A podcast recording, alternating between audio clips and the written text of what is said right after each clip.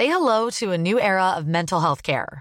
Cerebral is here to help you achieve your mental wellness goals with professional therapy and medication management support. 100% online.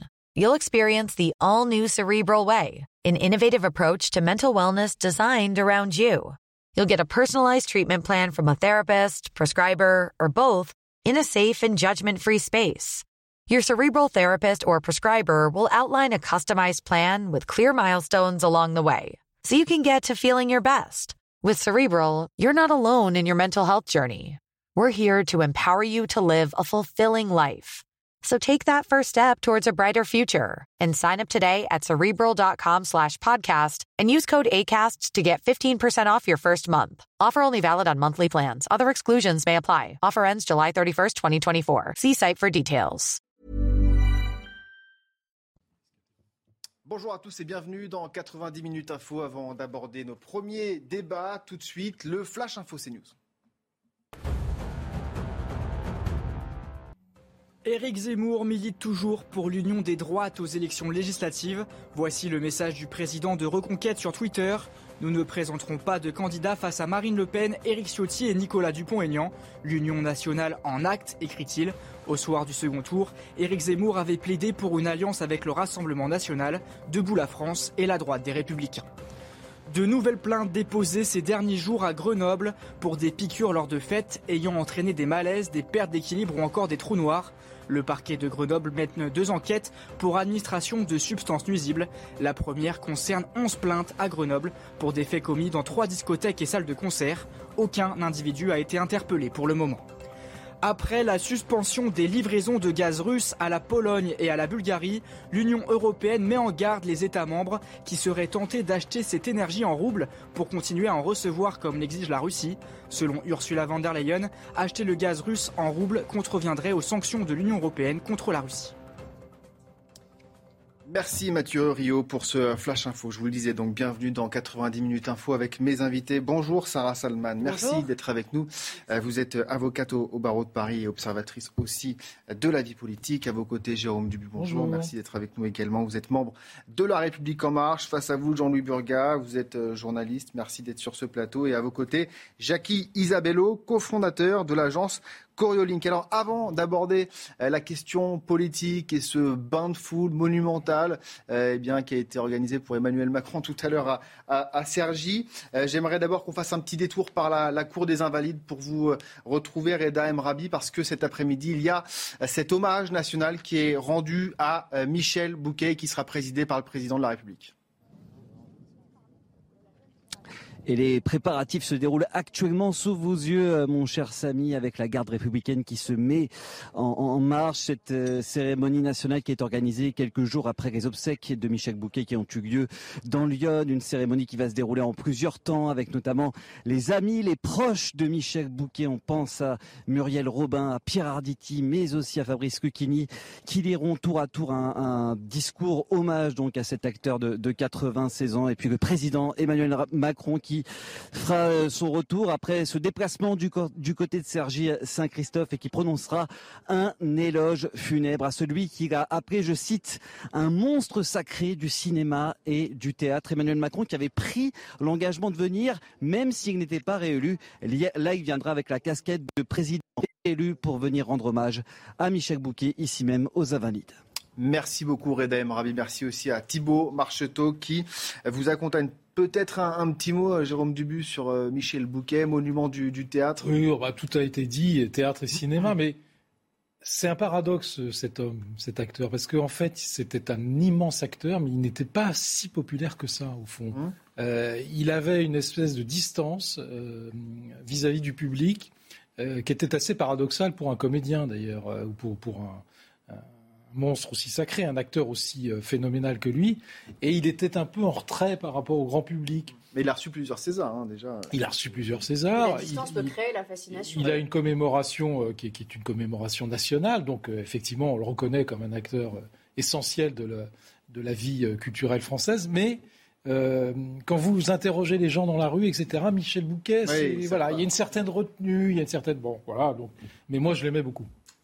Je partage les propos qui ont été dits. Je pense que c'est un hommage largement mérité, mais je pense que cette distance crée aussi la fascination. On n'a pas besoin nécessairement d'une proximité avec un acteur. C'est aussi ce qui crée un peu cet effet magique et euh, cet effet euh, féerique, je dirais. Il y a eu quelques voix qui se sont élevées en expliquant que la Cour des Invalides s'était réservée euh, eh bien, aux militaires et que finalement ces artistes, ces monuments justement du, du, patrimoine culturel français, est-ce qu'il fallait justement bien les, les faire ces cérémonies là où les militaires justement avaient quelque part l'honneur d'être, d'être à qui on rendait ces hommages justement, Jean-Louis? Ça, ça a surpris au début, c'est vrai, mais euh, moi je suis heureux qu'on fasse entrer euh, euh, dans, le patrimoine, dans le patrimoine français, en général d'ailleurs, dans le patrimoine français des, acteurs culturels. Michel Bouquet en faisait partie. c'est une bonne chose. Moi j'apprécie et je trouve que l'initiative ces initiatives, après Jean-Paul Belmondo, après quelques grands écrivains, c'est une. C'est une, bonne chose. Je voulais juste dire une chose à propos de ce que vous disiez sur Michel Bouquet. Moi, j'ai vécu euh, quelque temps dans le même quartier que lui. Je l'ai vu euh, il y a encore quelques années, qui, vivait, mais vraiment pas une vie à la Jean-Paul Belmondo. Il descendait le matin vers 11 h euh, faire ses courses avec son petit panier, son imperméable gris. Et, il disait bonjour à ceux qui vraiment, mais personne l'ennuyait, personne l'embêtait. de temps en temps, il parlait, mais il était vraiment d'une modestie incroyable. Oui, je, vais dire, c'est un peu le Jean-Paul Belmondo de, la scène théâtrale. Euh, c'est vrai que euh, je, pense qu'on fait une confusion par rapport à votre question. Euh, vous savez, les armées sont très, très euh, attachées à quelque chose d'important qui s'appelle le rayonnement. Mhm. Vous avez beaucoup de gens, moi j'en fais partie, hein, peut-être d'autres autour de cette table, qui sont des, officiers de réserve de, des, différentes armes.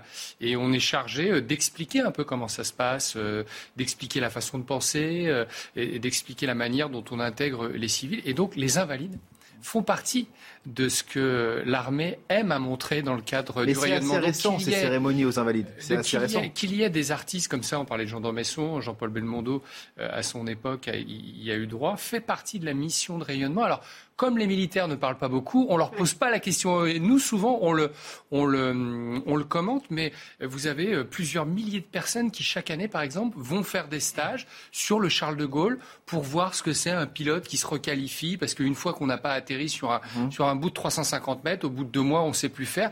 Ils ont cette culture-là, et c'est très important parce que si un jour, comme en Ukraine, on devait être derrière nos soldats, eh bien, euh, de mieux les connaître et que la culture participe, en tout cas soit accueillie dans ce qui a été euh, le lieu, le marquis de Louvois a créé ça pour les, pour, les blessés euh, des, batailles. Eh bien, écoutez, il vous dirait, mais il n'y a pas de sujet. Ouais. Donc, je pense qu'il faut arrêter.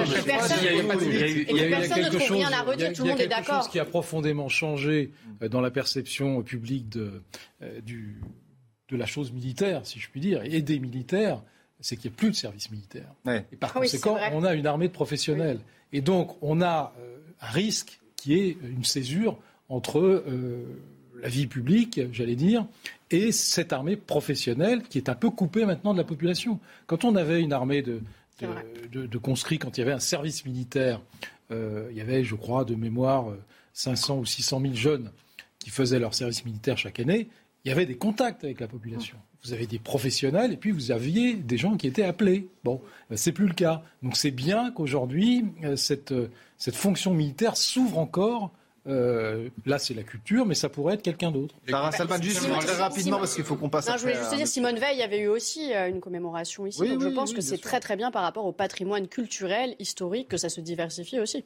Bon. ce qu'on peut reprocher, bien entendu, au début, c'était d'utiliser ces cérémonies pour. Ça, c'est le cas par les, politiques utilisent ce type de cérémonie pour aussi se mettre en valeur. Euh, ils se mettent en valeur tout le temps en même temps. Oui, mais enfin, c'est même un, lieu. Euh, On va passer à la politique. Mon cher Jean-Louis. Bah oui, c'est en tout cas ça a fait, ça a fait parler ces, ces, derniers jours. Bon, Emmanuel Macron, premier déplacement post-électoral, il a choisi Sergi. Euh, il s'est offert un, un énorme bain de foule. Ça a été en tout cas témoigné comme cela par euh, notre journaliste qui était sur place, Loïc Signor. Regardez cette première séquence. je pense qu'ils vont gagner toujours ici, en France. Parce qu'on est très content par rapport à la France. Parce que ce qu'on a attendu par rapport à Mme Le Pen, vraiment, il n'y a rien que dit. Il a dit des mots par rapport à l'étranger. Et nous, on est étrangers, on est avec le plus joueur. Bon, alors c'est un déplacement, euh, c'est un déplacement du président, c'est aussi un déplacement de campagne. Bon, on sait pas, la campagne il l'a pas fait, donc c'est bien de la commencer maintenant a posteriori. Comment ça, il n'a pas fait la campagne? Oh, Enfin très mollement, très mollement. 50 jours de campagne, c'est pas faire une campagne, monsieur. Ça suffit, la preuve? Enfin, bon, ah oui, c'est une élection par rejet. Non, non, mais on va revenir là-dessus. Bien sûr, non, mais la légitimité démocratique, effectivement, mais comment il a été. Allez-y, allez sur votre constat. il a été élu sur un rejet, il avait Madame Le Pen en face. C'était, c'est ce que je vois. C'était, c'était, ne me coupez pas toutes les 30 secondes, c'était une autoroute. Mais c'est ce que vous faites, vous arrêtez pas. C'était une autoroute, il avait Madame Le Pen. Moi, moi aussi, j'ai mis mon bulletin pour Emmanuel Macron contre, contre Marine Le Pen. C'est pas que je voulais particulièrement d'Emmanuel Macron, c'est que j'estime que j'avais pas le choix. Donc là, un bain de foule, la caméra, elle est mise à 30 cm de lui. Donc oui, ça a l'air d'un bain de foule. Après, je, pense hmm. pas qu'il y ait une masse de monde non plus, si vous voulez on peut tout contester. Sur la, sur la, sur la stratégie. Euh, légitimité du président, on peut contester ses déplacements. D'un point de vue de légitimité démocratique, il n'y a pas de, contestation. Après, sur, euh, on dit que c'est le plus mal élu. Enfin, prenez aussi en compte ce qui se dit, ce que, la, ce que le peuple dit. Mais c'est pas vrai. Bah alors exprimez votre vérité, monsieur. Ça n'est pas le président le plus mal élu. Ne colportez pas ce genre de ragoût parce que c'est faux. Voilà. Mais qu'est-ce que ça non, mais moi j'aimerais savoir le président le plus mal élu, si on prend l'abstention en compte, c'est Georges Pompidou en 60. Non, mais qu'est-ce que ça veut dire un président mal élu C'est qu'il n'est pas vraiment aimé, si on peut. Et à partir du moment où on fait pas 100 on est forcément mal élu. Non, mais c'est vrai. Non, mais il avait Madame Le Pen en face. C'est une autoroute. Vous avez Madame Le Pen en face. S'il compte dans une élection présidentielle, c'est le premier tour. Non, non, c'est le premier tour. Au premier tour, on choisit. Au deuxième tour, on élimine. Au premier tour, on a choisi. Les Français ont mis en tête Emmanuel Macron à 28% C'est 4 points de plus qu'en 2017, alors qu'il était sortant.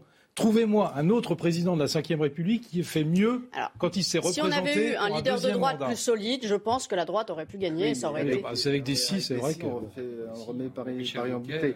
Euh, Jacques Isabello. Non, mais ce qui est sûr, c'est que euh, Emmanuel Macron est assez paradoxal. Euh, c'est quelqu'un qui, pendant cinq ans, a été assez euh, arrogant, jupitérien. Et puis dimanche, alors que statistiquement, il, est très bien élu. Euh, historiquement, il est réélu, ce qui n'a jamais été fait. Et c'était tristounet à pleurer.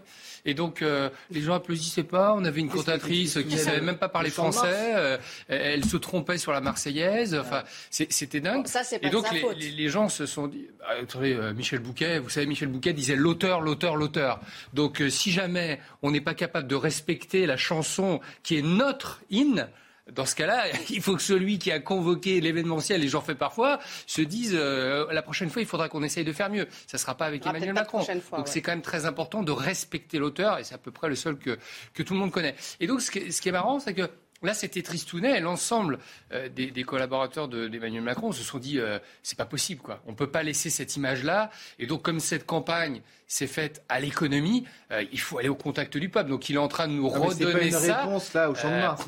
non, non, non, pas le Champ de Mars, de du déplacement d'Emmanuel Macron. J'entends. Non, mais si, ça. Hein, s'il n'avait pas fait ce déplacement, on lui aurait reproché de pas le faire. parce que quelqu'un qui est réélu, je veux dire, il est réélu, c'est historique, ça ne s'est jamais passé. Peut-être que des gens ont parié pour que pour qu'il y ait une espèce de euh, de, de, destin de, ne pas se faire réélire. Il l'est. Et puis dimanche soir, tout le monde s'est dit, bah, si c'est ça, il a ressorti un discours qu'il avait fait il y a cinq ans. Je suis d'accord. J'y étais. J'ai couvert, j'ai couvert la soirée électorale. Ah j'y étais. C'était d'une grande tristesse. Vous avez Donc ils sont en train de se dire, c'est pas possible d'être réélu comme ça, alors que les insoumis sont en train de se restructurer.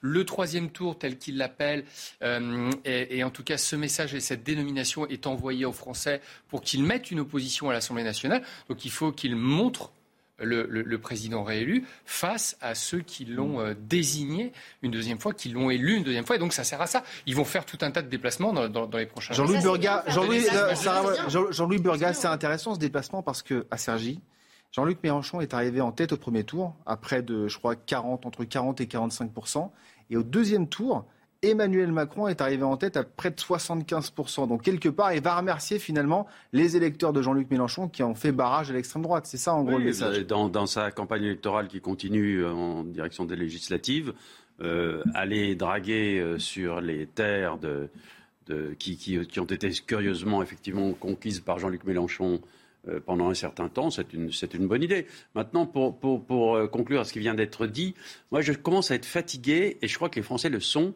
par euh, ce, post-débat euh, sur une élection qui a eu lieu avec un président qui est élu. il n'a pas été mal élu, il est élu avec un pourcentage de voix qui est tout de même considérable par rapport à son adversaire, quelle qu'elle soit ou quel qu'il soit. Donc j'aimerais vraiment qu'on entame les débats sur le futur maintenant. C'est ça qui est intéressant. Mmh. Sarah Salman non, non, mais effectivement, il a été élu. Après dire qu'il a été bien élu et s'autocongratuler, je pense qu'il faut arrêter aussi. Il ne s'agit pas de s'autocongratuler. Personne ne s'autocongratule. On sait très bien que devant nous, il y a des, choses extrêmement difficiles non, mais la France est fracturée, donc maintenant il faut rassembler. C'est ce qu'il attendez, faire. Je, je, termine mon raisonnement, si vous permettez. Merci, merci, c'est gentil. parce que en réalité, si vous n'aurais jamais dû vous mettre. Euh, si, si, mais c'est assez intéressant. Mais, encore faut-il avoir des bons arguments, si vous voulez. Donc, la parole tout à l'heure à Sarah Salman. Donc allez-y. si vous voulez euh, remettre en cause, moi je suis d'accord avec ce qui vient d'être dit. On ne va pas faire pendant cinq ans le débat de la légitimité de M. Macron réélu. Enfin, c'est pas du tout intéressant. On peut, non, on peut, peut pas le faire pendant un mois. on peut le faire. si j'ai envie de le faire, je le fais. Le, attendez. Le peuple, le peuple s'est prononcé à 72%. On peut considérer que c'est peu, que euh, l'abstention est trop forte, qu'il y a eu trop de bulletins blancs et nuls, etc. Mais je veux dire que pendant cinq ans, c'était aux oppositions, et notamment LR, qui s'est ridiculisé avec la candidature de Mme Pécresse. Je suis désolé de le dire, mais c'est comme ça. Ils sont, sont ridiculisés. Bah oui, moins de 5%. Est-ce que c'est faux euh, C'est invraisemblable. on n'a jamais vu ça sous la Ve République. C'est bah le pire des scores.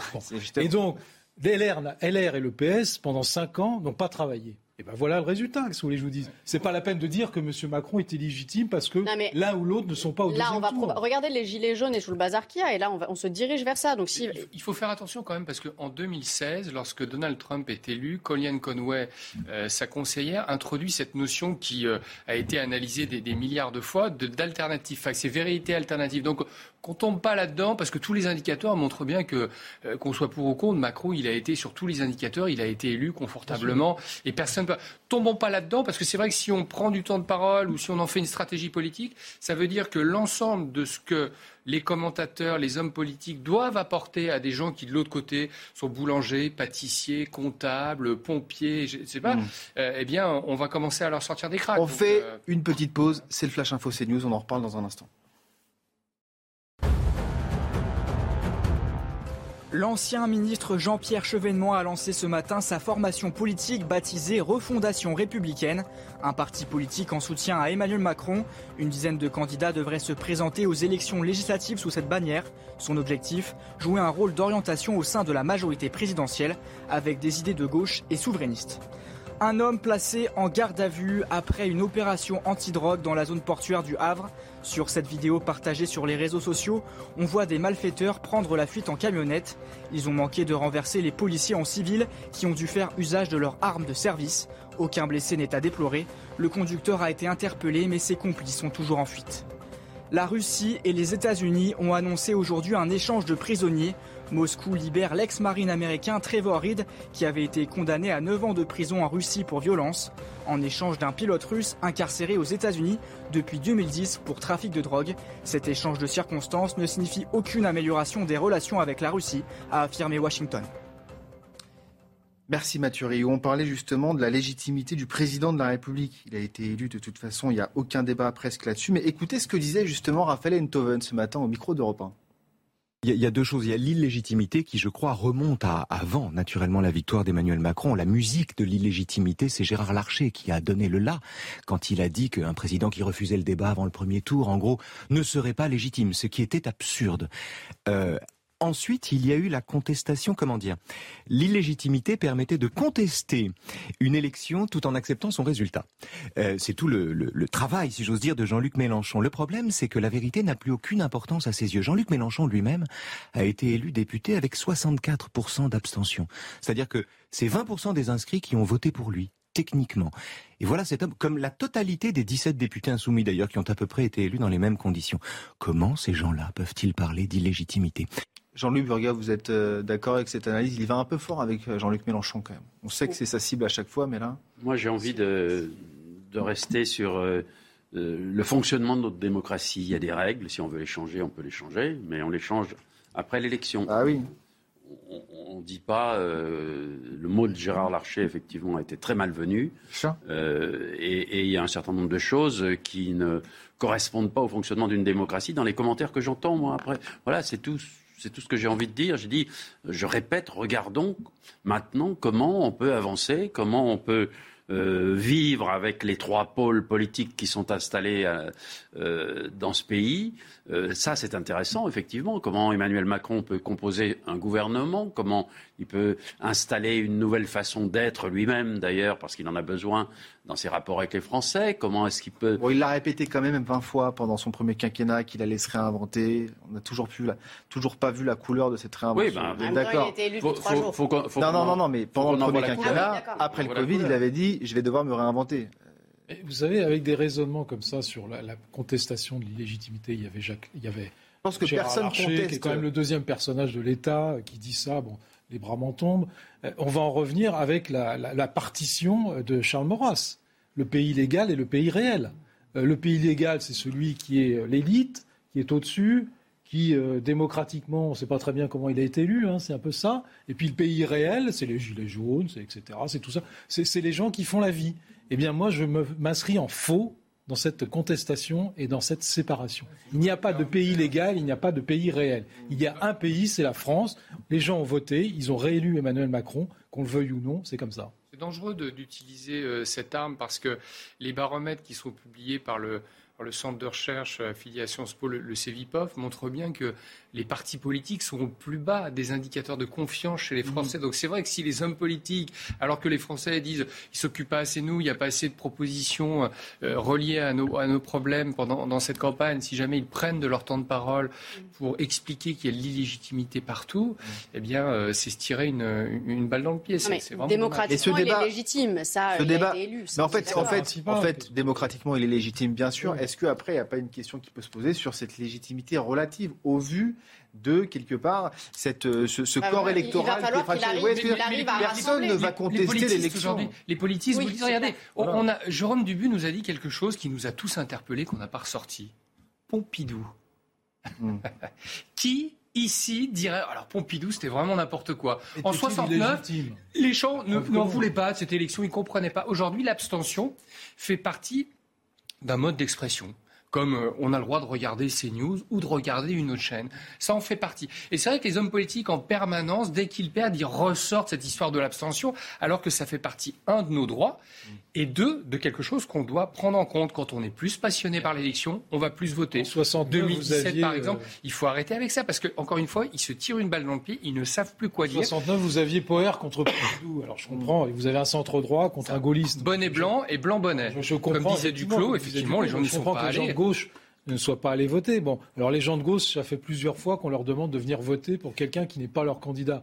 Mais j'allais dire que. Bah, ils ont qu'à se bouger pour qu'il y ait leur candidat. C'est ce que Non, mais attendez. C'est aux appareils de faire en sorte, enfin aux appareils, ce qu'il en reste. On en parlera peut-être tout à l'heure. Mais Mélenchon ferait mieux de tenser les jeunes. Il ferait mieux de tenser les jeunes et de dire Macron a été élu par les vieux. Euh, qui pense à votre avenir? On a des gamins, vous avez des gamins, moi j'ai des gamins. Ils, se... des jeunes, ils ont voté pour Samir, ils, se posent, ils se posent des questions. Vont-ils avoir des enfants, les gamins, les ados aujourd'hui? C'est ça qui est catastrophique. Ça veut dire que ceux qui vont payer nos retraites, aujourd'hui sont victimes de l'anxiété du climat, véritablement. Hein, c'est pas de la, c'est pas de la bêtise. en train de se dire, est-ce que ça vaut le coup de faire des enfants Donc Mélenchon, il ferait mieux de tenser son électorat pour leur dire, allez voter les gamins, allez voter. Quelque part, on a un système peut-être aussi institutionnel qui arrive à bout de souffle et qu'il va falloir réformer tout ça. Oui, mais Mélenchon, c'est la figure de la France insoumise. Ce débat, ce débat, ce débat, il va pas s'arrêter. Je vous, le dis. Il y a des discussions intéressantes à avoir sur l'évolution de notre démocratie. Moi, ce que j'ai appris avec euh, les, bonnets rouges, les gilets jaunes, etc., c'est que les Français ont besoin de dire leurs leur petits mots plus souvent que dans le système actuel. Ça, ça peut être une réflexion qui va permettre à tout le monde de vivre un peu mieux ensemble. C'est possible. Donc, euh, allons, réfléchissons dans cette, dans cette direction. Euh, mais moi, je pense que Jean-Luc Mélenchon, c'est quand même l'incarnation d'une certaine gauche. Il a réussi à rassembler. Et au lieu de se servir de ce rassemblement, il tape, enfin, il met Premier ministre, il fait des coups de com' comme ça que je trouve complètement abject. Mm. Il devrait aller à la rencontre des jeunes et leur dire Non, non, mais si vous voulez que ça change, allez voter, faites quelque chose. Parce que là, les gens votent, après, ils râlent. On va y revenir sur si, si vous, si vous permettez 30 secondes, vous avez raison sur le fond de l'affaire. C'est-à-dire que cette élection présidentielle, dans la manière dont elle s'est déroulée et dans le contexte euh, actuel, euh, pandémie, euh, mm. guerre en Europe, euh, Ukraine, Russie, etc., n'a pas fait l'objet d'un grand débat.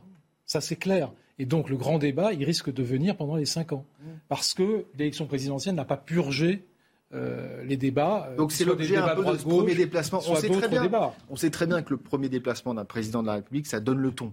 Mm. Donc là, premier déplacement à Sergi, c'est je donne finalement euh, quelques indicateurs sur la façon dont je vais gouverner le pays pendant cinq ans. C'est-à-dire aller beaucoup plus vers les classes populaires, apaiser un peu le débat. Ce que je crois aussi, on lui a reproché, et il y avait une part de vérité euh, à Emmanuel Macron dans son premier euh, quinquennat, c'est que les banlieues, il a refusé le plan Borloo sur les banlieues qui était très coûteux, parce qu'il y avait 40 ou 50 milliards de, dépenses à faire, c'était un peu difficile de le faire, mais, mais ça n'a pas été relayé par autre mmh. chose. Et donc, c'est, euh, et d'ailleurs le, vote Mélenchon est très fort, c'est significatif, dans ces banlieues, il y a un sentiment d'abandon. Peut-être pas seulement dans les banlieues, mais il y a un sentiment très fort d'abandon. Et donc, si on veut recoudre un peu euh, et faire revenir dans la République, euh, parce qu'il y a une tentation d'islamisation aussi, sur laquelle il faut faire attention. Donc si on veut les faire revenir dans la République, bah, il faut effectivement s'en préoccuper de manière urgente. Est-ce qu'il n'y a pas une crainte aussi, Jacques Isabello, de voir quelque part euh, une Assemblée nationale qui euh, va voir arriver des dizaines de députés insoumis et Emmanuel Macron tente de stopper l'hémorragie en allant sur les terres de Jean-Luc Mélenchon? Il dit à l'ensemble du pays attention, euh, ça n'est pas terminé parce qu'on n'aime pas utiliser le terme de, troisième tour parce que techniquement ça n'est pas vrai, mais la concordance des temps entre l'élection présidentielle et législative font que c'est tout à fait ce qui est en train de se passer. Donc comme il n'a pas été extrêmement présent sur, sur le terrain, prétextant euh, qu'il était euh, finalement euh, chargé de porter le canon. Et puis entre les deux tours, finalement, il, était là. Il s'aperçoit que c'est pas suffisant. Il doit. Alors, il changera pas le vote des, des, insoumis. Là, c'est l'ensemble des Français qui le voient. Et les gens se disent bon, voilà, il est encore là. médiatique hein, parce que parce, que, l'abstention risque d'être spectrale le, 12 et le 19 juin. Donc, il faut faire attention à ça. Il a besoin de conserver ce, ce dynamisme. Et dernier point, il n'y a jamais eu autant de temps entre l'élection du président et le premier tour des législatives. Et donc, euh, cette espèce de lassitude, il ne faut pas la laisser s'installer. On marque une toute petite pause. On revient dans un instant. On va revenir sur les déclarations d'il y a quelques secondes de Vladimir Poutine qui remet l'arme nucléaire au centre du jeu. À tout de suite. De retour dans 90 minutes info, notre débat qui va se poursuivre évidemment parce que eh bien euh, on va euh, aller sur ce thème. Vladimir Poutine qui vient d'avoir d'avoir ces mots et qui vient d'agiter une nouvelle fois la, menace nucléaire. Mais tout d'abord, eh bien un rappel de, l'actualité. Donc je vous le disais, l'arme nucléaire sera utilisée si nécessaire. C'est ce que laisse entendre euh, Vladimir Poutine il y a un instant, le président russe qui s'est exprimé depuis Saint-Pétersbourg. Ce sera notre débat dans une poignée de secondes. Et puis du côté de Sergi, premier bain de foule post-électoral pour euh, Emmanuel Macron. Le président réélu a choisi eh bien, un quartier populaire de Sergi. De retour sur le terrain, le chef de l'État a fait face aux Français qui l'ont interpellé, notamment au sujet de la nomination de son Premier ministre. Écoutez. Moi qui crois au dépassement, la couleur politique ne dit pas tout. Jean Castex venait de la droite. Il a mené une des politiques les plus sociales des dernières décennies. Parce que c'est aussi un homme de cœur et il a la fibre sociale. Je mènerai quelqu'un qui est attaché à la question sociale et à la question environnementale et à la question productive. Et puis à Sevran, les jeunes ont été interpellés suite aux violences urbaines qui ont suivi le meurtre d'un automobiliste par un policier lors d'un contrôle. On retrouve Mario Bazac au tribunal de Bobigny. Quel est le profil des trois détenus?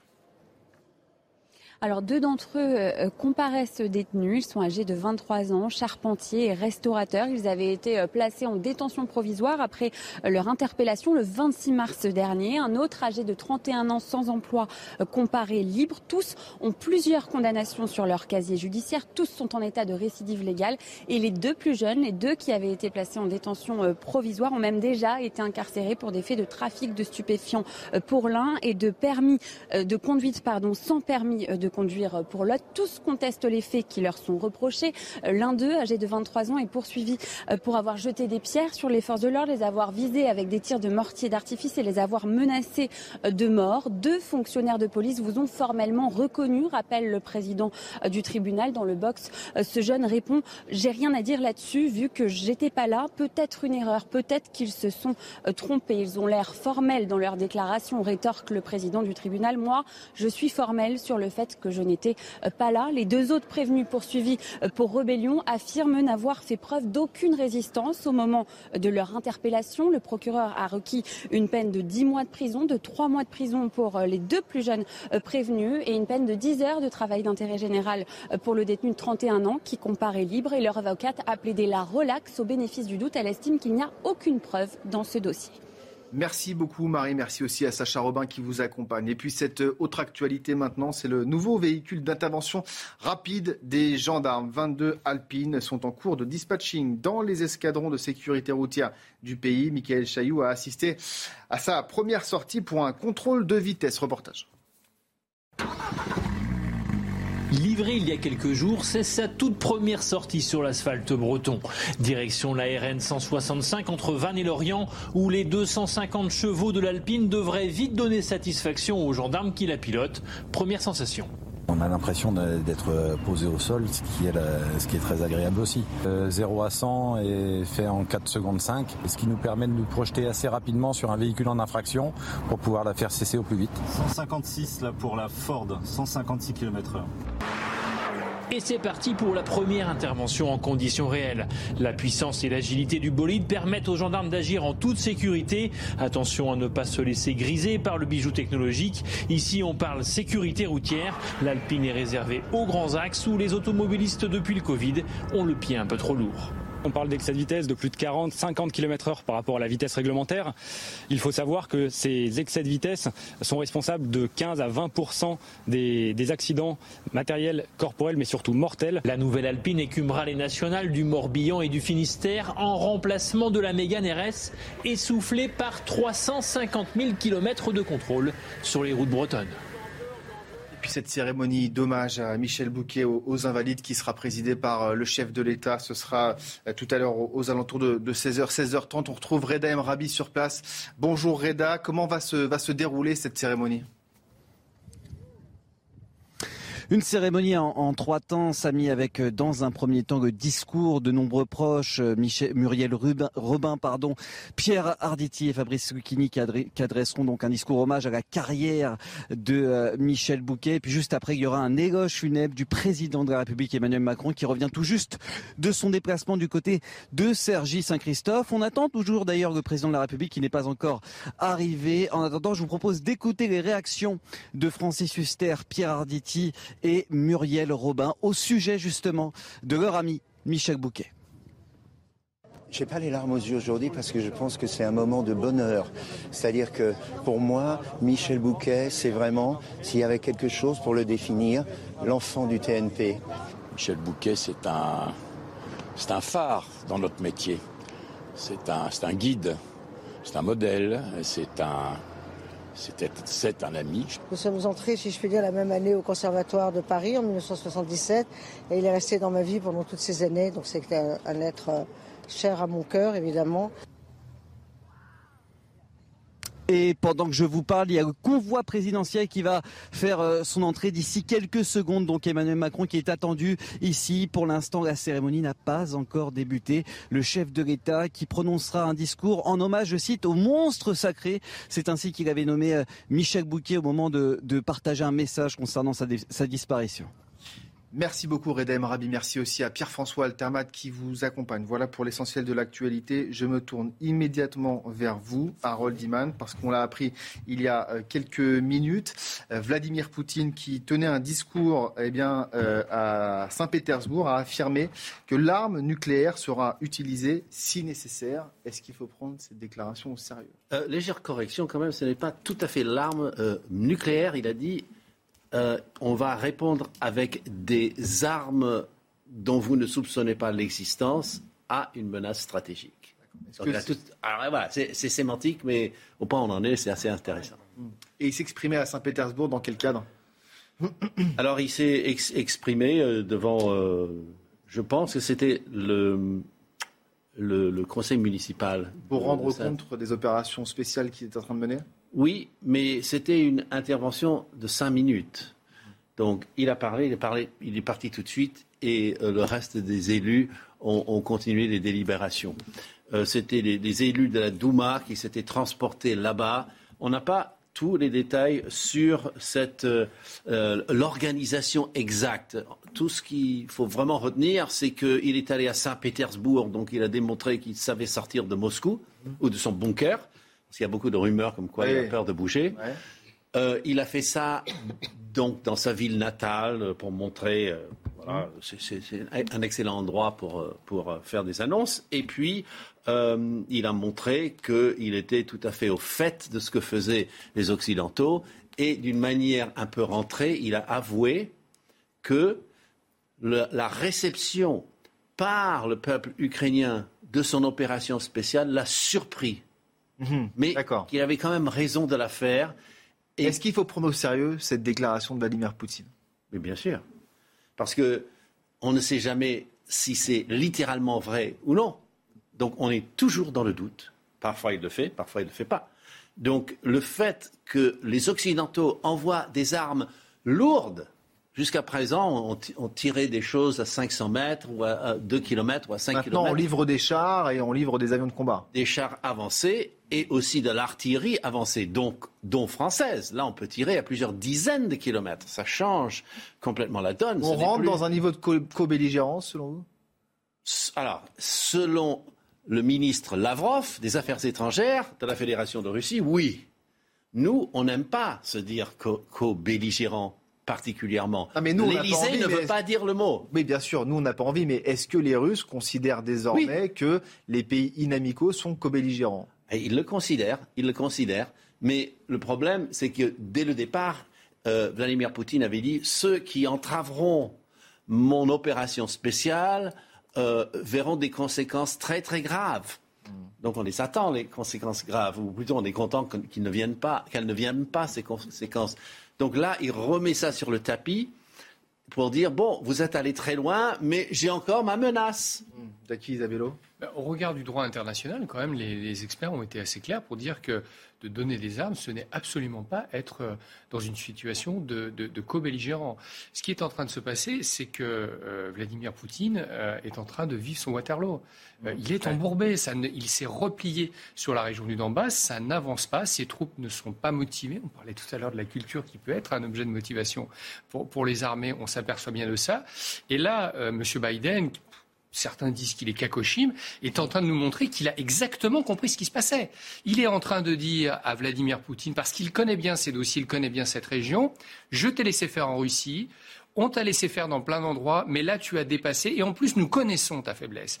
Et donc ils sont en train de lui dire, maintenant, j'agite mes alliés et on va avancer très très fort pour te faire reculer. Et je pense que la question qu'il faut commencer à se poser, c'est est-ce que Biden et ses alliés sont en train de réintroduire une politique de regime change. Parce que en poussant comme ça des armes, on va envoyer des canons César. Enfin, c'est quand même le fleuron de l'armée française. Les, les, canons César. selon vous? Ah non, mais euh, si on veut être très efficace, c'est exactement ce qu'il faut faire.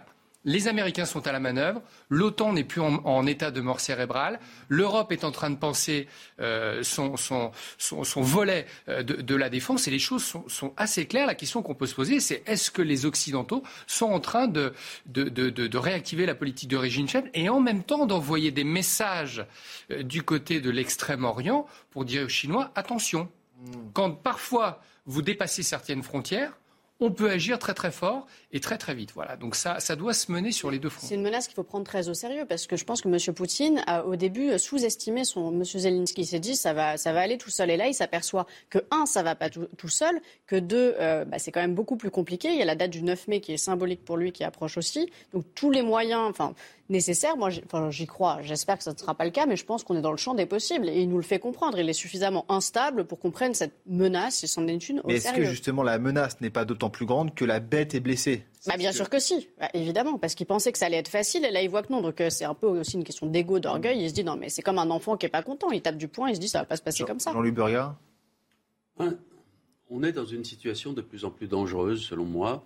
Euh, et si on fait un peu d'histoire, euh, je ne veux pas être trop inquiétant, mais, mais on trouve la situation qui a déclenché la guerre de 1914 à peu près de la même façon, et on trouve aussi des choses qui ressemblent à ce qui s'est passé en 1938. Hmm. Euh, alors, bon, c'est vrai que Poutine est dans une situation dit-on, de plus en plus compliqué, que ces armées n'avancent pas, qu'ils s'enlisent, etc., etc. Il n'en demeure pas moins que M. Poutine a entre les mains de quoi détruire le monde. Donc, euh, alors, il ne va pas commencer par ça. On parle d'armes, éventuellement d'armes nucléaires tactiques, de choses qui se dérouleraient sur le terrain. il y a déjà une guerre de la communication qu'on voit des, des, deux côtés aussi. mais les choses sont pour moi, les choses, si on fait un peu d'histoire, elles, deviennent réellement inquiétantes. Et, à propos de, à, propos de guerre de communication, d'ailleurs, il s'est plaint du fait que des, journalistes pro-russes se faisaient assassiner euh, à Kiev et en, Ukraine. C'est ce qu'il vient de dire dans sa, dans sa déclaration. Que des journalistes pro-russes se faisaient assassiner à Kiev. Oui, oui, c'est déjà arrivé, entre parenthèses. C'est possible. Et là, il y a une guerre de la communication. C'est un peu une surenchère aussi. C'est-à-dire que c'est une guerre de la communication. Oui, qu'est-ce que ça impliquerait Qu'est-ce que ça impliquerait, Harold? Bah, ça implique qu'il essaie de faire une équivalence. Il est tout à fait conscient qu'on a compris qu'il avait fermé toute sa presse libre. Hein, euh, Radio Echo de Moscou, la télé Dojd, le journal Novaya Gazeta. Euh, il reste rien du tout que euh, Russia Today, que, là, que j'ai sur mon écran, et euh, la, presse officielle, comme Komsomolskaya, Pravda, etc. Donc il dit, ah, mais vous, vous n'êtes pas meilleur que moi, vous abattez les gens, et il les appelle des patriotes. Mmh, donc il est toujours dans cette logique. Euh, oui, oui, oui. Du, il répond du tac au tac, c'est assez enfantin. C'est du ping-pong. Oui, oui, c'est un ping-pong. Mais, mais, mais là, quand même, d'avoir sorti qu'il est un peu... je dirais déçu par la réaction des Ukrainiens qu'il est venu libérer des nazis, il dit aussi, euh, là tout à l'heure. Il dit, mais quand même, euh, voilà, je, si le reste du monde se mêle de cette affaire, j'ai des moyens exceptionnels. attention, il n'a toujours pas dit bombe nucléaire. Oui, c'est important. Comme le la subtilité sémantique de M. Iman quand même, parce que entre de dire je peux commencer à montrer le point de mes, enfin, le bout du nez de mes ogives et de prononcer ce mot qui est très important. On sait quand même que les mots sont, essentiels là-dedans de nucléaire. C'est pas du tout ce qu'il a dit. Non, hein, on parle d'armes chimiques. Ils ont une batterie euh, d'armes qu'ils peuvent utiliser. il a même fait une espèce de dialectique intéressante. Il a, dit euh, certains se vantent d'avoir ce genre euh, d'armes. Mm. Nous, nous ne nous, en vanterons pas mais nous saurons à quel moment l'employer. Mais c'est une manière aussi de nous faire parvenir à ce raisonnement-là. Question à Harold Diman. Quand Vladimir Poutine dit euh, donc ces armes-là seront utilisées si nécessaire, si nécessaire, ça veut dire quoi? Si les alliés donnent trop d'armes à, à l'armée ukrainienne et que donc, et je cite Poutine, les intérêts de la Russie seront menacés. Hmm. Ou bien qu'il y ait des tirs sur le territoire russe. On n'en est pas là du tout pour l'instant. Si, dans la ville autour de la ville de Belgorod, qui est un peu la ville miroir de Kharkiv, mais côté russe, il y a des petits bombardements. On se demande si ce sont des mises en scène. Il n'y a pas de morts, mais il y a des blessés légers. Il y a une série de petites villes comme ça. Et les Ukrainiens ont tapé, alors là, de manière assumée, des dépôts de munitions et de carburant dans cette zone. Donc ça, il est en train de le transformer en un casus belli. Donc il dit aux, Occidentaux, vous donnez plus d'armes, les Ukrainiens font ça, et eh bien casus belli. On va faire euh, le flash info tout de suite avec Jeanne Cancar, on en reparle dans un instant. Lors d'une conférence de presse, Vladimir Poutine vient de laisser entendre que l'arme nucléaire sera utilisée si nécessaire. Il y a un mois, le président de la Russie avait déjà brandi cette hypothèse sur la table, alors que sur le terrain, en Ukraine, les forces russes avancent dans l'est du pays, où elles ont pris plusieurs localités et où elles visent désormais les dépôts d'armes occidentales. Et pour soutenir l'économie ukrainienne, Bruxelles propose de suspendre tous les droits de douane sur les produits ukrainiens importés dans l'Union européenne.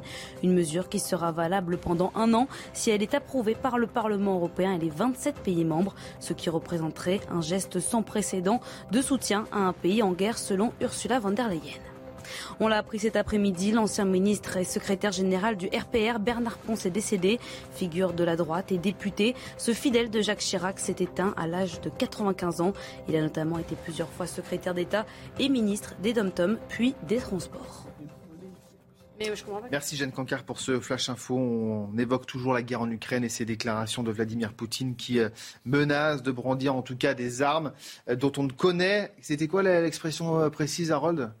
Il a dit euh, on utilisera, on a des instruments pour faire face à une menace sur la Russie Et, euh, Donc vous ne soupçonnez pas l'effet dévastateur, c'est ça? Exactement. En gros, d'accord. Ok. Bon, bah. C'est un peu le langage qu'il a utilisé au début de la guerre. Nous pourrions répliquer d'une manière si terrible que ce serait une destruction inédite pour tout le monde.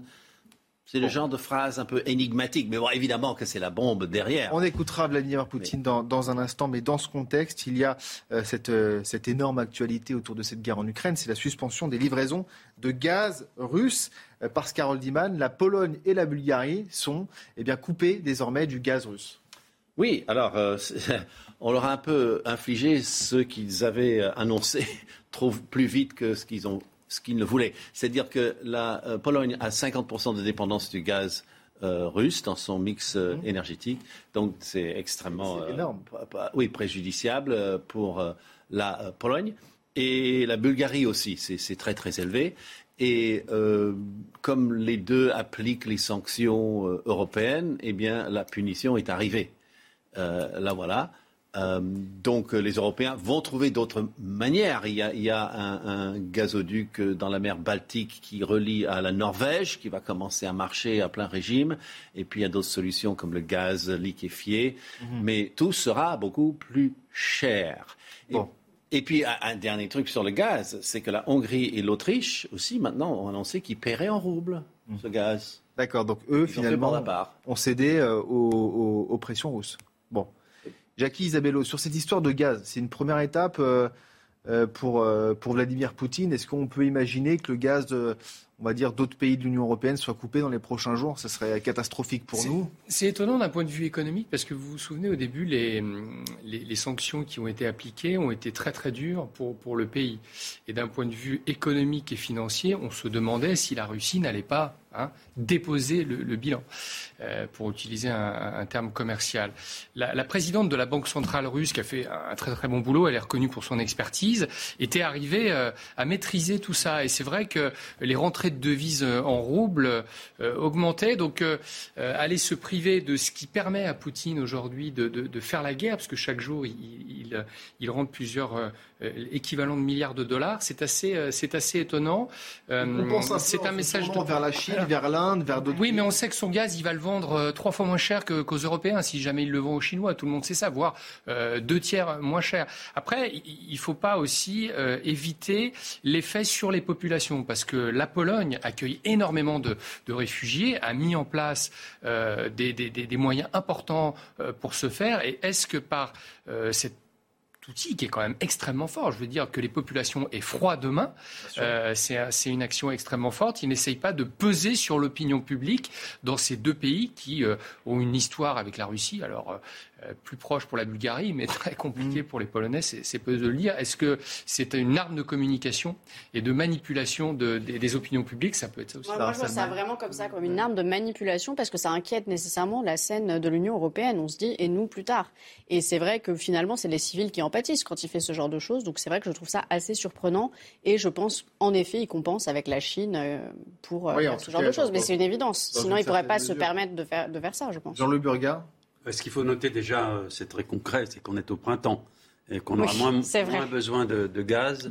pour les en Pologne, oui, mais bon. Pour l'industrie, pour, pour, la vitalité Que la Pologne annonce d'avoir tout de même des réserves assez, assez importantes. Que, comme le disait Harold, le, il y a un gazoduc qui peut fonctionner euh, relativement rapidement euh, avec les pays du nord de l'Europe. Non, ce qui est intéressant aussi, c'est dans le discours de Poutine, c'est qu'il répète que les sanctions ne le gênent pas ou ne gênent pas la population russe. Je crois qu'il a en partie raison. Économiquement, pour l'instant, on ne voit pas de choses bien concrètes dans la population russe, sinon le manque de certaines denrées qui n'arrivent plus à importer de l'Ouest. Ce qui, m'apparaît plus intéressant, c'est que quand on discute avec des, gens qui arrivent de Russie, ils ont tout de même la sensation d'un isolement de la Russie qui les gêne. Mhm. On voit déjà des oligarques qui partent. On voit non seulement des oligarques, d'ailleurs, on voit bon nombre de, personnages importants de Russie qui se sont échappés clandestinement. Il y en a peut-être qui ont été assassinés, d'ailleurs. Mhm. Euh, et on voit une sorte de, comment dire, une sorte de gêne culturelle des Russes face à leur isolement à travers le monde. Ils n'ont plus d'alliés. Même si la Chine ne les dénonce pas, c'est un pays qui est en train de devenir seul. Et je crois que culturellement parlant, c'est quelque chose qui peut peser. Harold, ça peut peser? Très franchement, ça? Euh, ben, Bien sûr, bien sûr. L'isolement de la Russie, est-ce que vraiment Vladimir Poutine... Euh, ah, est-ce que ça va le faire vaciller dans son, son pouvoir? Non. Non. Euh, lui, il est installé, il, a nettoyé tout ce qui pouvait être nettoyé. Il n'y a personne pour euh, se mettre en face de lui, sauf si le système tout entier commence. Donc lui, il tombera jamais. C'est pas ce que disait Anthony Blinken. Hein. Anthony Blinken expliquait que l'objectif un peu des Américains, c'était de. Ah oui, ils y pensent. Oui, c'est ça. Ils y bah, pensent. Clair, ils y pensent. Non, Oui, il a dit euh, nous, serons encore là en Ukraine bien après que vous ne serez plus à Moscou. C'était la phrase. Absolument. oui, donc c'est un, peu énigmatique. Oui, mais ça son décès. oui, c'est ça, c'est ça, ou, bien sûr son retrait, si on veut être gentil. Mais euh, on a du mal à comprendre comment ça peut finir tout, tout ça, en fait. Oui, comment ça peut finir Bien sûr, personne ne peut vous dire. Mais euh, dans l'instant, il n'est pas menacé sur son trône. Euh, l'armée n'a pas d'autonomie, la Douma, euh, c'est-à-dire le Parlement, n'a pas d'autonomie, et tous les partis lui sont favorables, et tout le monde lui a fait allégeance, sauf deux ou trois personnes qui ont osé mettre en question certaines euh, certains aspects de l'invasion. Ils ont demandé des enquêtes. Est-ce que c'est vrai qu'il y a des corps, euh, monsieur le général, dans des auditions parlementaires? Et puis, euh, on a dit non, il y aura une commission. Madame la députée, il y aura des commissions. il n'y a pas eu de commission. Mm. Il n'y a, vraiment rien pour, pour l'opposer. C'est encore beaucoup plus monolithique que sous l'URSS, où il y avait un, un bureau et le parti et toutes ces instances. Mm pouvait se débarrasser de, des successeurs de Staline, de Khrushchev lui-même. Là, c'est un homme seul qui décide de il tout. Est, il est très seul, mais, mais quand on, observe la façon dont vivait, le, si je peux dire, la, la, la haute aristocratie russe euh, autour de Poutine, elle vivait beaucoup dans le monde occidental. On les voyait profiter du monde occidental. On les voyait à New York, on les voyait à Courchevel, on les voyait à Saint-Tropez. Ces gens-là, aujourd'hui, supportent mal la situation. Ils ne s'expriment pas, mais on le sait, ils vivent très mal tout ce qui se passe. Regardez les patrons des clubs de foot, regardez les. Enfin, bref, toute, toute cette hiérarchie de. Après, est-ce qu'ils ont réellement une influence sur Vladimir Poutine? Je ne suis pas sûr. On, ne peut pas. De toute façon, Poutine est obligatoirement un personnage aujourd'hui qui est totalement isolé, qui n'a rien à voir effectivement avec un Khrouchtchev ou avec un, avec tous les, patrons de, l'URSS, qui gouvernaient avec tout de même des structures autour d'eux. C'est un moment qui, à mon sens, est compliqué pour Poutine. C'est intéressant pour l'Europe parce que vous savez, il y a une valeur qui est toujours un, point essentiel dans l'Europe, c'est de définir quel est le niveau de solidarité qu'on veut mettre en place dans tout un tas de domaines. Euh, de couper le gaz aux Polonais euh, eh bien, euh, ça serait une formidable occasion de voir comment euh, cette Union européenne, voire même élargie euh, à la Norvège d'une certaine manière, euh, mettre en place des mécanismes de solidarité sur un sujet qui est essentiel, qui est celui de, de, l'énergie.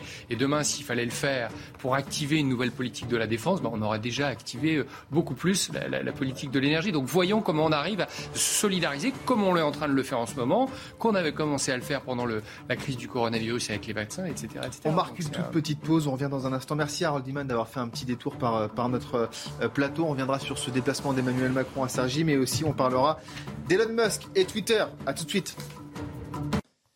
De retour dans 90 minutes info, tout de suite le flash info par Jeanne Cancard. Depuis Saint-Pétersbourg, Vladimir Poutine laisse entendre que l'arme nucléaire sera utilisée si nécessaire. Il y a un mois, le président de la Russie avait déjà brandi cette hypothèse sur la table, alors que sur le terrain, en Ukraine, les forces russes avancent dans l'est du pays, où elles ont pris plusieurs localités et visent désormais les dépôts d'armes occidentales et leur acheminement.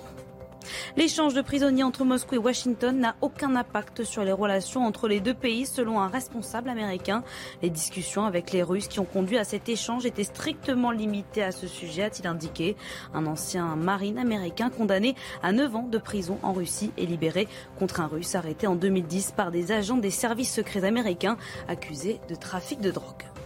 En France, à Grenoble, de nouvelles plaintes ont été déposées pour des piqûres lors de fêtes, de soirées ou de concerts qui auraient entraîné pour les victimes des malaises, des pertes d'équilibre ou encore des trous de mémoire. Le parquet de Grenoble mène actuellement deux enquêtes pour administration de substances nuisibles, mais pour l'heure, aucune interpellation n'a eu lieu.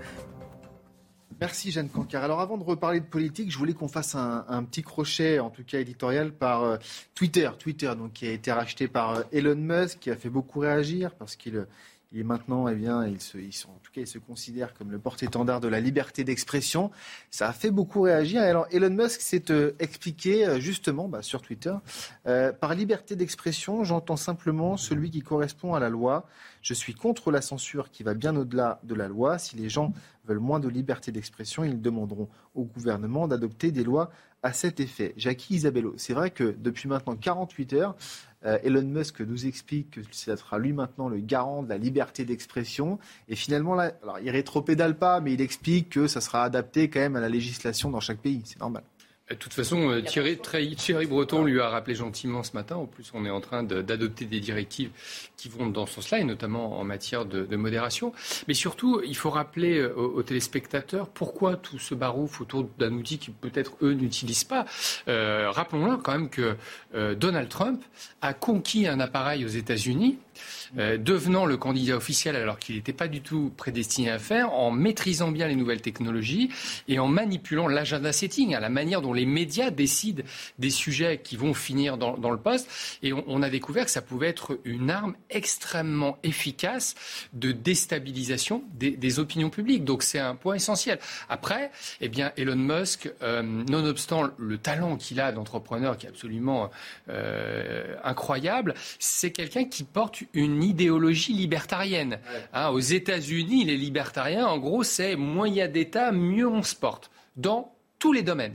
Euh, donc c'est vrai que c'est pour ça qu'on se pose véritablement la question de savoir euh, comment va-t-il transformer cet outil? Est-ce que ce sera revenir à la période de Trump, puissance 10, où véritablement on pourra appliquer la liberté d'expression, mais comme les Américains l'utilisent?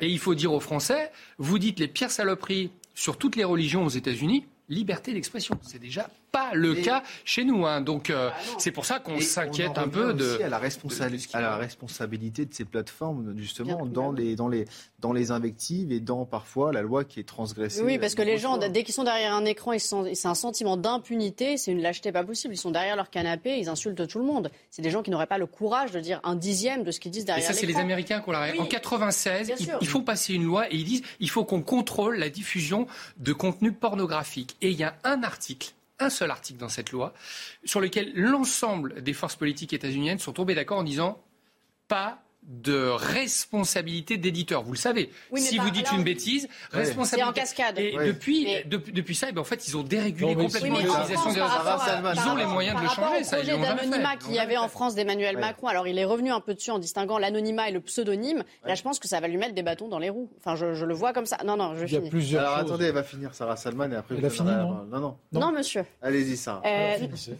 non, non, mais je pense. Après, bah, à titre personnel, donc c'est mon réseau social préféré, mais je trouve que c'est néanmoins celui où il y a le moins de modération. C'est celui où vous pouvez vraiment, vous ne pouvez pas supprimer un commentaire qui est mis.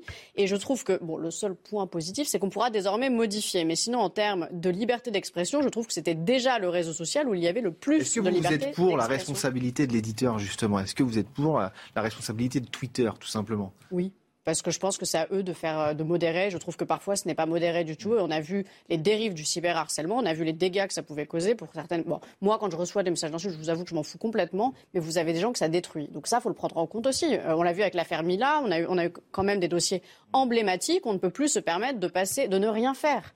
Il y a des gens que ça détruit ou ça va jusqu'au suicide. Non, il y a plusieurs choses dans cette affaire euh, Twitter. non, mais c'est un plaisir de discuter avec vous. Euh, Allez-y, Jérôme. Il y, a, plusieurs choses. Euh, la première chose, c'est que euh, Elon Musk, contrairement à ce qui a été dit, s'est écarté des libertariens. Il est revenu un petit peu plus sur le centre droit de la vie politique américaine. Macroniste non, il est pas. Non, non. Parce que je pense pas que ce soit. Les macronistes, c'est plutôt les démocrates aux États-Unis et encore, encore. Les démocrates, c'est plutôt LR. Mais bon, bref, on va pas faire ce débat sur la vie politique américaine. Mais donc, lui, il est un peu plus recentré. Bon, donc est-ce que c'est une tactique ou pas Je, n'en sais rien. C'est le premier point. Le deuxième point, c'est qu'il est dans une stratégie très claire euh, pour moi, d'introduction dans la vie politique américaine. Euh, c'est le premier pas. Euh, alors on sait très bien qu'il a une conception de la liberté qui n'est pas forcément celle que nous avons et qu'il va falloir que quand il va arriver en Europe avec Twitter, qu'il s'adapte. Et d'ailleurs Thierry Breton l'a dit très clairement, c'est à lui de s'adapter, c'est pas à nous de nous adapter. Or, la loi américaine en matière de liberté de ces plateformes n'est pas la même que la loi que nous avons dans nos pays européens. Donc, il va falloir aussi qu'il fasse des concessions mmh. s'il veut garder effectivement. Alors, Twitter, c'est un réseau, mais c'est un réseau où il n'y a pas énormément d'abonnés. Il y a 250 millions d'abonnés. Ce n'est pas si énorme que ça. Bon. Et comme vous le disiez tout à l'heure, c'est par contre celui où on est le plus insulté. Ah dans l'anonymat ah le plus total. Et ça, ça ne peut pas continuer. Ça fait des années qu'on le dit sur Facebook et sur Twitter. Cet anonymat est absolument insupportable. Enfin, quelqu'un qui, euh, qui se lâche comme ça contre vous parce que vous défendez un tel ou un tel, parce que vous avez telle ou telle position, sans dialoguer et sans, sans savoir qui est derrière, ça ne peut pas durer. En fait, Jean-Luc Burga, on arrive dans l'ère numérique et on n'arrive pas à gérer l'ère numérique. et il va falloir des années, voire des décennies pour appréhender quelque part cette nouvelle ère dans, Je pense qu'on est, on est, on est au seuil d'une euh, organisation de l'ère numérique. Euh, euh, moi, j'aime bien ce, que, ce que dit Elon Musk. Il est au cœur du débat de la société américaine aujourd'hui, ce Sud-Africain d'ailleurs, qui dit d'ailleurs un réseau, et c'est celui qui naturalisé. C'est un, un réseau qui, c'est celui finalement, je me suis aperçu, qui coûte le moins cher. On aurait pu le racheter 40 milliards alors que Facebook coûte 400 milliards. 400 mmh. milliards. Mais euh, on est au cœur de cette réflexion de la société américaine sur qu'est-ce qui est interdit. Ce qui est interdit, c'est ce que vous interdisent les autres. C'est tout. C'est-à-dire que quand vous discutez avec Elon Musk, en tout cas ce qu'il raconte dans ses interviews, Twitter, effectivement, on, on peut insulter tout le monde. Mais vous avez, qu'est-ce qui vous oblige à regarder Twitter? Voilà, c'est ça qui vous répond. Non, mais vous n'êtes pas obligé d'insulter les gens de manière anonyme. Mais, enfin, c'est euh, facile. Si, vous, êtes dans votre cabinet de toilette et vous, vous écrivez sur votre mur euh, Mon grand-père est un imbécile », ça reste chez vous. On ne peut pas raisonner comme ça. Vous ne pouvez pas dire qu'on peut insulter, ne pas regarder. Sur, la dimension politique que vous soulignez, euh, Monsieur Dubu, je pense qu'il ne faut pas aller trop loin dans cette direction-là, parce que Elon Musk, jusque-là, a utilisé le réseau essentiellement pour faire sa fortune. Rappelez-vous, d'ailleurs, il a été tensé par les autorités financières quand il a dit la crypto-monnaie, c'est super génial, il faut en acheter. Il a fait multiplier par 10, 20. Quand, il, quand demain il fait un tweet en disant la micromobilité électrique, c'est super bien, le cours de Tesla prend 30 ou 40 milliards. Donc un économiquement, peu un peu philanthrope. ça ne vous rappelle pas quelqu'un Elon Musk partir à la conquête d'un mandat, ok super, mais quand il vous dit en 2035, on ira sur Mars il attrape des financements de la NASA et de tout un tas d'investisseurs qui sont des, des investissements considérables. c'est ce qu'a fait Trump pendant des années, vous savez. La science telle que la société euh, technologique euh, devrait euh, l'appréhender, Elon Musk. C'est un peu le Jacques élu. Vous avez actuellement dans la vie politique, vous avez actuellement dans la vie politique américaine un vide énorme, un vide énorme dans la vie politique américaine. Biden pourra sûrement pas se représenter. On ne sait pas très bien si les démocrates vont gagner ou pas les mi-termes. Et le Parti républicain est en train de se séparer de, est en train de se séparer de Trump. À Michel Bouquet et c'est Emmanuel Macron qui est entré dans la cour des Invalides et qui tiendra dans quelques minutes eh bien l'éloge euh, funèbre. Donc Michel Bouquet qui nous a quitté à l'âge eh bien de 96 ans. C'était euh, mi-avril. C'était il y a quelques jours. Restez avec nous euh, sur CNews. Bien sûr, l'info se, se poursuit. Merci à tous les quatre, en tous les cas, d'avoir euh, participé à ce débat. Restez avec nous tout de suite. En cas d'ingérence par un tiers, Vladimir Poutine laisse entendre que l'arme nucléaire sera utilisée si nécessaire. Il a également évoqué des instruments que, je cite, personne n'a aujourd'hui pour une frappe rapide. Alors que sur le terrain, en Ukraine, les forces russes avancent dans l'est du pays où elles ont déjà pris plusieurs localités et visent désormais les dépôts d'armes occidentales. En France, trois jours après la mort de deux individus sur le pont Neuf à Paris, le policier, auteur des tirs, a été déféré pour être présenté à un juge d'instruction. Le parquet de Paris a ouvert une information judiciaire pour violence volontaire par personne dépositaire de l'autorité publique ayant entraîné la mort sans intention de la donner. Dimanche soir, le fonctionnaire a abattu en tirant sur leur voiture deux hommes soupçonnés d'avoir forcé un contrôle. Et on l'a appris cet après-midi, l'ancien ministre et secrétaire général du RPR, Bernard Ponce, est décédé. Figure de la droite et député, ce fidèle de Jacques Chirac s'est éteint à l'âge de 95 ans. Il a notamment été plusieurs fois secrétaire d'État et ministre notamment des dom puis des Transports.